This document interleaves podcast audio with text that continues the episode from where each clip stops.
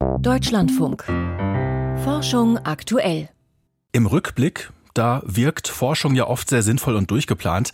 Das ist sie oft aber gar nicht. Die Entdeckung des Penicillins zum Beispiel war ein glücklicher Zufall, weil im Labor etwas Bakterienkultur verschimmelt ist. Oder Viagra war ursprünglich mal als Herzmedikament gedacht. Und auch Teflon ist nur durch Zufall entdeckt worden. Der Zufall hat der Forschung also schon oft geholfen. Und das gilt auch für die folgende Geschichte. Ein internationales Forscherteam hat eine Methode gefunden, mit der die Entwicklung von Medikamenten gegen einzelne Krankheitserreger leichter wird. Ohne den Zufall wäre es zu dieser Zusammenarbeit nicht gekommen. Anneke Meyer hat mit den Forschern gesprochen.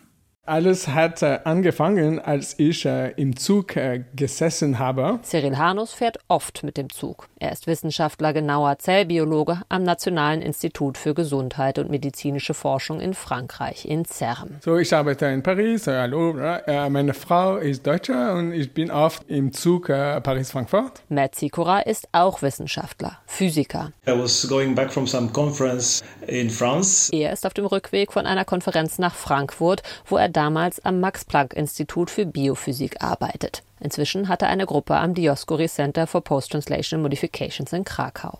And I sit down next to some random guy and I started working and he apparently also started uh, working. Ich habe am Laptop äh, gearbeitet. And uh, I was just, you know, picking across the shoulder and I see, well, this is a kind of interesting research topic because he's doing some glycosylation stuff. Und äh, ich sehe, dass der Typ äh, neben mir an etwas äh, arbeitet, das für meine Arbeit äh, super relevant ist. Der Hammer. Beide Männer interessieren sich für das gleiche, sogar unter Wissenschaftlern sehr spezielle Thema Glykane. Das sind langkettige Zuckermoleküle auf der Oberfläche von Proteinen. Sie spielen eine wichtige Rolle in der Zellkommunikation. Unter anderem haben sie Einfluss darauf, ob und wenn ja, wie das Immunsystem auf ein Virus reagiert. Deshalb sind Glykane sehr interessant für die medizinische Forschung bei der Entwicklung von Impfstoffen und Medikamenten. I'm not a very shy traveler, so I just ask him, right, what he's doing. Äh, also kamen wir natürlich ins Gespräch. Im Laboralltag kommen Glykane meist nicht vor. Das hat vor allem praktische Gründe. Die Methoden, mit denen sie untersucht werden können, sind kompliziert, teuer und brauchen viel Zeit. Um die Struktur eines Proteins mitsamt seiner Glykane vorherzusagen, braucht man nicht nur einen Supercomputer, sondern schnell auch mal mehrere tausend Stunden Rechenzeit. Wenn man die Reaktionen eines Proteins simulieren wollte, hat man bisher alles, was am Protein dranhängt, einfach ignoriert. Das ist der Stand der Dinge Ende 2019, als die beiden sich im Zug treffen. Aber kaum fünf Monate später ändert sich so einiges. Mit Corona ist alles anders geworden. Viele Leute haben sich die Proteine von SARS-CoV-2 genau angeschaut und dabei festgestellt, dass das ein Fall ist, wo man die Glykane nicht einfach ignorieren kann. Die Zuckerketten auf dem infektiösen Spike-Protein tarnen das Virus vor dem Immunsystem. Um gezielt Medikamente zu entwickeln, die das Virus lahmlegen, wäre es sehr nützlich zu wissen, was die Glykane auf der Oberfläche tun.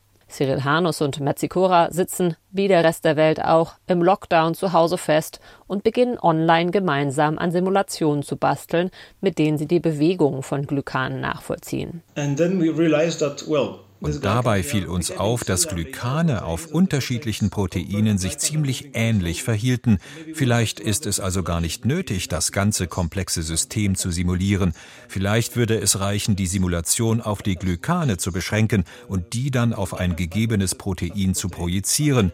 Und tatsächlich war das Ergebnis ziemlich ähnlich. Sie tüfteln weiter, lassen noch mehr von dem einfließen, was aus der Literatur schon bekannt ist, und landen so bei einem Modell, das den Supercomputersimulationen ziemlich nahe kommt, aber innerhalb von Minuten auf einem normalen Rechner läuft. Danny Xu ist einer der ersten, der auf dem Preprint-Server BioArchive über den Ansatz der beiden stolpert und neugierig wird. And my student found it. Meine Studentin hat es gefunden und wir dachten, das ist ein tolles Werkzeug, das wir gerne ausprobieren würden. Wir haben ihnen also eine E-Mail geschrieben. So uh, we emailed them. Danny Xu ist Strukturbiologe am Institut für Biochemie der Akademie Sinica in Taipei. Er hat, was Cyril Hanus und Sikora fehlt. Experimentelle Daten, mit denen sich ihre stark vereinfachten Annahmen prüfen lassen. Sie tun sich zusammen und können zeigen, die Vorhersage der vereinfachten Glykan-Simulation passen nicht nur zu dem, was die komplexen Supercomputersimulationen zeigen, sondern spiegeln auch die echte Natur wider. Glykane im Laboralltag zu berücksichtigen, wird damit viel leichter, meint Danny Xu. Glykobiologie ist ein wichtiges Feld, aber es ist sehr schwer zu verstehen. Jetzt haben wir ein Werkzeug, das mit wenig Rechenleistung erlaubt, Modelle zu bauen und Hypothesen zu bilden. Die Corona-Pandemie ist inzwischen vorbei. Das Interesse an Glykan ist geblieben. Mehr über sie zu verstehen kann auch bei anderen Krankheitserregern helfen. Das Forschungsteam bekommt laufend Feedback und Anfragen zu ihrer Methode. Schon jetzt haben sieben weitere Arbeitsgruppen den Werkzeugkasten benutzt und ihre Ergebnisse publiziert.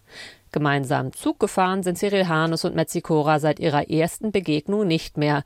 Sie wohnen in unterschiedlichen Städten und sehen sich selten. Zusammen arbeiten das tun sie aber immer noch. Ich verbringe viel mehr Zeit äh, auf WhatsApp äh, mit Matt als mit äh, meiner Frau. Und ich hoffe, sie ist nicht eifersüchtig. Oberflächenmoleküle lassen sich jetzt leichter simulieren.